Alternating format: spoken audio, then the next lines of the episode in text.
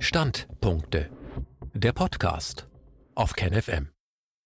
Die Spurensuche. Ein neuer Dokumentarfilm vermittelt uns Einblicke, wie die derzeitige Plandemie vorbereitet wurde. Ein Standpunkt von Mari Koffent. Wie konnte es so weit kommen? Wer erfand das Coronavirus? Und wie gut ist eigentlich Gates? Mickey Willis ist diesen Fragen in seinem Dokumentationsfilm Plandemic 2 Indoctrination, veröffentlicht am 18. August 2020, nachgegangen. Die sorgfältige Arbeit von Dr. David E. Martin ermöglichte es dem investigativen Filmemacher, eine sich über 30 Jahre erstreckende Geldspur aufzuzeigen, die direkt zu den Hauptakteuren hinter der Covid-19-Pandemie führt. Plandemic 2 zeigt die Verflechtungen auf, die zwischen den Medien, der medizinischen Industrie, der Politik und der Finanzindustrie bestehen. Dadurch werden auch die großen Interessenkonflikte der Entscheidungsträger deutlich, die diese Krise derzeit zu bewältigen versuchen. Dr. David E. Martin, Analyst des Nationalen Geheimdienstes, Gründer von IQ 100 Index NYSE und Entwickler der Linguistic Genomics, die die erste Plattform war, auf der man Absichten der Kommunikation bestimmen konnte. Seine Technologie wurde schon zuvor für mehrere andere Anwendungen im Geheimdienst sowie im Finanzwesen eingesetzt. Anfang der 2000er Jahre war es seiner Firma gelungen, einen der damals größten Steuerbetrugsfälle der amerikanischen Geschichte aufzudecken. Mittels dieser Technologie können Ermittlungen zu jeder Person, jeder Organisation und jeder Firma, deren Daten digitalisiert wurden, analysiert werden und das in insgesamt 168 Ländern. Erstmalig digitalisierte IBM im Jahr 1999 Millionen Patente. Das bedeutet, dass zum ersten Mal menschliche Innovationen in ein digital durchschaubares Format gebracht wurden. Diese Informationen können mit der Linguistic Genomics Technologie untersucht werden. Patente zu Coronaviren Im selben Jahr tauchten die ersten Patente zum Coronavirus auf. Und hier begann die Spurensuche. Die US-Seuchenbehörde CDC Centers for Disease Control and Prevention sicherte sich im Jahr 2003 die Eigentumsrechte an der Krankheit, dem Virus, seiner Diagnose und an all seinen Messungsmethoden. Es gilt als gesichert, dass Anthony Fauci, Ralph Barrick, die CDC und eine lange Liste von Leuten, die den Verdienst, den Coronavirus erfunden zu haben, für sich beanspruchten, federführend daran beteiligt waren. Von 2003 bis 2018 kontrollierten diese Leute 100 Prozent der Kapitalströme, mit denen das Imperium um den Industriekomplex Coronavirus aufgebaut wurde. Gesichert ist ebenfalls, dass die Manipulation des Coronavirus mit Dr. Ralph Barrich, Mikrobiologe an der Universität von North Carolina in Chapel Hill, der berühmt für seine Forschung an chimären Coronaviren ist, im Jahr 1999 ihren Anfang nahm. Illegale Patentanmeldung Bereits im Jahr 2002 erkannte man, dass das Coronavirus als Mechanismus für Gutes wie Schlechtes verwertbar war. Am 25. April 2003 meldete die CDC ihr Patent für das auf den Menschen übertragbare Coronavirus an. Nach US-Richtlinie 35 Paragraph 101 ist das aber verboten. Es ist verboten, Natur zum Patent anzumelden. Wurde das Coronavirus also von Menschen hergestellt? Das hätte ein Patent darauf legal gemacht. Oder war das Coronavirus eines natürlichen Ursprungs, was die Anmeldung eines Patents illegal macht? Wenn es aber von Menschen hergestellt wurde, bedeutete das eine Verletzung der Verträge und Gesetze zum Verbot von Bio- und Chemiewaffen, was dann wiederum strafbar wäre. So oder so war diese Patentanmeldung illegal. Im Frühjahr 2007 reichte die CDC eine Petition beim US-Patentamt ein, um ihre Anmeldung vertraulich und privat zu behandeln. Auch hier wurde wieder nicht nur das Virus, sondern auch seine Diagnose und das Kit zu seiner Messung zum Patent angemeldet. Durch dieses CDC-Patent konnten sie kontrollieren, wer befugt war, unabhängige Untersuchungen zum Coronavirus anzustellen und wer nicht. Folglich kann sich niemand das Virus ansehen, niemand es messen und niemand kann ohne die Genehmigung der CDC ein Testkit, wie zum Beispiel den PCR-Test, dafür entwickeln. Profit mit Krankheitserregern. Es war also gelungen, das Coronavirus vom Pathogen zum Profitbringer zu machen. Im Jahr 2013 kamen vermehrt Stimmen auf, sodass das Nationale Gesundheitsinstitut NIH gegen diese Forschung moralische, soziale und rechtliche Einwände vorbrachte.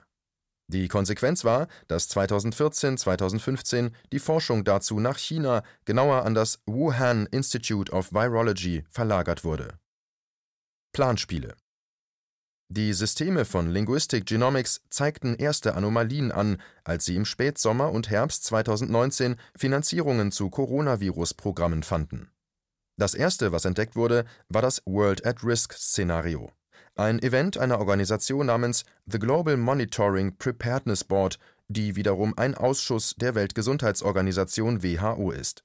Ihr gehören an Dr. Anthony Fauci vom National Institute of Allergy and Infectious Diseases (NIAID), der Generaldirektor des chinesischen Gesundheitsministeriums Dr. George F. Gao, der Direktor des Wellcome Trusts Sir Jeremy Farrar und, at last but not least, Dr. Chris Elias von der Bill und Melinda Gates Stiftung.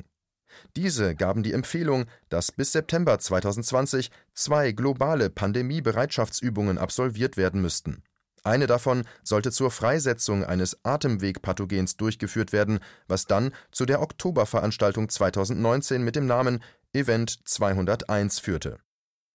Universum der Unwahrscheinlichkeiten Event 201 fand statt, bevor Covid-19 zur Pandemie erklärt wurde. Die Teilnehmer des Events waren teilweise dieselben, die heute stark an der echten Pandemie beteiligt sind und auch davon profitieren. Es war ein Live-Event mit Drehbuch und Kameraszenen, welches global im Internet übertragen wurde. Eine Veranstaltung dieser Komplexität und Größe braucht selbstredend Monate der Vorbereitung. Das datiert die Konzeption mindestens ein Jahr vor die ausgerufene Corona-Pandemie und könnte die Aussagen Faucis bezüglich der Pandemie erklären, der bereits im Januar 2017 wusste, dass wir vor Ende 2020 einen Pandemieausbruch erleben werden. Sogar Bill Gates wusste schon 2015, dass ein solcher Ausbruch bevorsteht. Narrativ Jede Einzelheit, die sich vor unseren Augen zugetragen hat, war in dieser Übung so vorgesehen, die übrigens laut Faktchecker absolut nichts mit dem einen Monat später stattfindenden Coronavirus-Ausbruch zu tun hatte, sondern nur rein zufällig genauso ablief. Das ist das, was wir glauben sollen. Event 201 war nicht die erste Drehbuchübung dieser Art, welche die Zukunft mit erstaunlicher Genauigkeit prophezeite. Bereits ein Jahr zuvor hatten sich viele derselben Sponsoren, Gastgeber und Schauspieler getroffen, um eine Pandemiesimulation, genannt Clade X, durchzuspielen. Weltgesundheitsorganisation Wir leben in einer Zeit, in der die Führenden wegen ihrer potenziellen Beeinflussbarkeit und nicht wegen ihrer Führungsqualitäten in Machtpositionen gebracht werden. Nirgendwo wird das klarer als bei der Leitung der Weltgesundheitsorganisation. Im Mai 2017 wurde Dr. Tedros Adhanom Ghebreyesus zum Generaldirektor der WHO ernannt. Tedros ist der erste Nichtmediziner auf diesem Posten. Die Besetzung des höchsten Amtes dieser Organisation war kontrovers, weil Tedros in seiner vorherigen Funktion als äthiopischer Gesundheitsminister beschuldigt wurde, drei große Cholera-Epidemien vertuscht zu haben. Vor seiner Ernennung war er ein hochrangiges Mitglied der Tigray Liberation Front, einer brutalen und korrupten politischen Gruppe, die für Verbrechen gegen die Menschlichkeit wie Bombenanschläge, Entführung, Folter und Mord verantwortlich war. Wie kommt ein Mann mit einer so kontroversen Vergangenheit in die Spitzenposition der einflussreichsten Gesundheitsorganisation der Welt? In seiner Amtszeit als äthiopischer Gesundheitsminister entwickelte Tedros enge Beziehungen zur Gates sowie zur Clinton Stiftung. Jeder, der dieses Corona-Szenario unterstützt, gehört zu den untereinander verflochtenen Direktorien wie WHO, CDC, NIAID oder zu den Organisationen, die selbige durch philanthropische Deckorganisationen finanzieren. Heute ist bekannt, dass es mehr als 1300 Patente gibt, die an Organisationen erteilt wurden, die gleich mehrfach Empfänger von Fördermitteln der Gates Stiftung und der Eco Health Alliance sind, die durch die Sherlock Biosciences Verbindung zur Open Philanthropy haben, welche wiederum alle eine direkte Verbindung zum NIAID und somit zu Faucis Finanzquellen pflegen. Bill Gates 2.0 Der Mann, den Sie so nicht kennen. In den späten 1980er Jahren erkannte Bill Gates, dass es sehr schwierig ist, einen Weg durch das Patentuniversum zu finden, wenn allgemein bekannt ist, dass sein Unternehmen unzählige Patente hält. Deshalb entwickelte er eine äußerst gerissene Strategie, mit der er Patente in Holdingfirmen verschob, die nichts mit dem Namen seiner Organisation zu tun hatten. Zudem gründeten Bill und Melinda Gates im Jahr 1999 mit 100 Millionen Dollar ihre gleichnamige Stiftung, welche rasch zu einem riesigen, vertikal agierenden Multi expandierte. Jede Handlung, von der Chefetage in Seattle bis zu den Dörfern in Afrika und Asien, wird von der Bill und Melinda Gates Stiftung kontrolliert. Diese weltgrößte private, wohltätige in Anführungszeichen Stiftung verursachte bis zum heutigen Tag nicht nur immensen Schaden, sie verdient jedes Jahr Millionen von Dollar mit Firmen, denen vorgeworfen wird, genau die sozialen und gesundheitlichen Probleme zu verursachen, die sie angeblich lindern will. Die Gates Stiftung hält Anteile an 69 der größten Umweltverschmutzer in den USA und Kanada. Anderen Firmen im Portfolio werden Verfehlungen vorgeworfen, wie die Vertreibung tausender Menschen aus ihren Häusern, Unterstützung von Kinderarbeit, Betrug und Vernachlässigung von behandlungsbedürftigen Patienten und, und, und. Gesundheitsmaßnahmen aus einer Hand. Als Spitzensponsor für WHO und CDC verfügt kein einziger Mensch über mehr Macht als Bill Gates, um die Gesundheit und die medizinische Freiheit aller Menschen zu beeinflussen und zu kontrollieren. Wie sonst könnte er unisono in fast allen offiziellen Medien weltweit Aussagen treffen wie Die Normalität kehrt erst zurück, wenn wir die gesamte Weltbevölkerung weitgehend geimpft haben. Das unvorstellbare Leid, das allein durch die Gates Stiftung verursacht wurde und immer noch wird, ist durch den Dokumentarfilm Plandemic 2 transparent nachvollziehbar. Alle gezeigten Informationen, die im Dokumentarfilm ausführlich erläutert werden, hier abbilden zu wollen, würde den Rahmen sprengen. Nur so viel sei gesagt. Im Jahr 2018 kam eine wissenschaftliche Studie im International Journal of Environmental Research and Public Health zu dem Schluss, dass mehr als 491.000 Kinder in Indien infolge der von Gates unterstützten Polio-Schluckimpfung, die ihnen von 2000 bis 2017 verabreicht wurde, schwere Lähmungen erlitten. Mit der üblichen niederträchtigen Taktik beeilten sich amerikanische Medien und Faktenchecker, die Geschichte unter den Teppich zu kehren. Aber dank der akribischen Arbeit eines Teams indischer Forscher und Ärzte hat die unbequeme Wahrheit auf der Homepage des Nationalen Gesundheitsinstitutes NIH überlebt. Noch mehr Impfstiftungen. Im Jahr 2000 gründeten Bill und Melinda Gates die globale Impfallianz Gavi, um ihre Agenda, die ganze Welt zu impfen, weiter zu verfolgen. Im Juni 2020 berichtete die Zeit, die Bundesregierung wird Gavi in den nächsten fünf Jahren mit Mitteln in Höhe von 600 Millionen Euro unterstützen. Das macht 7,23 Euro pro Bundesbürger. Zugleich wurde Gavi von den Regierungen einiger der ärmsten und verletzlichsten Nationen bereits für die Verursachung schwerer Schäden durch experimentelle Impfprogramme verklagt. Vor diesem Hintergrund bekommt die Aussage von Melinda Gates in einem Forbes-Interview ein ganz anderes, fast schon teuflisches Antlitz. Zitat Sehen Sie sich nur die Gesundheitsarbeiter in aller Welt an. Sie verdienen die Impfung zuerst. Wissen Sie, hier in den USA sind es die Farbigen, die sie wirklich zuerst bekommen sollten, und viele Ureinwohner. Zitat Ende. Zum Glück wachen zumindest die Menschen in Afrika zunehmend auf. Sie sind es leid, der Welt als Versuchskaninchen zu dienen und jetzt auf der Hut, informieren sich gegenseitig über Social Media, sind quasi im Alarmzustand. Das explizit politische Vorgehen der US-Regierung in Afrika entstammt dem sogenannten Kissinger Report, der Mitte der 1970er Jahre erstellt wurde. Er besagt unter anderem, dass der Zweck der US-Außenpolitik in Afrika die Reduzierung der dortigen Bevölkerung sei. Es würde Stunden dauern, all die fragwürdigen Initiativen, an denen Bill Gates noch beteiligt ist, aufzulisten. Im Folgenden nur ein paar Highlights. Gates ist einer der wichtigsten Gründer des Stratosphere Controlled Perturbation Experiment. ScopeX soll die Sonne mit dem Ziel blockieren, die globale Erwärmung durch die Freisetzung riesiger Mengen Calciumcarbonat und anderer Stoffe in die Stratosphäre zu kontrollieren. Kritiker wie Umweltwissenschaftler haben das Projekt als globales Massenmordexperiment bezeichnet. Gates investierte mehr als eine Milliarde Dollar in das globale Earth Nails Überwachungsprojekt. Dabei werden Hunderttausende von Satelliten im Raum positioniert, die eine Überwachung jedes Menschen überall rund um die Uhr erlauben. In Partnerschaft mit dem Massachusetts Institute of Technology MIT hat Gates eine neue Technik entwickelt, mit der Impfstoffe zusammen mit der Patientenakte direkt unter die Haut gespritzt werden können, die Quantum Dot Tattoos. Die US-Umweltschutzbehörde erteilte jüngst eine Zulassung für die Biotechnologiefirma Oxitec. Oxford Insects Technologies, die von der Gates Stiftung finanziell unterstützt wird.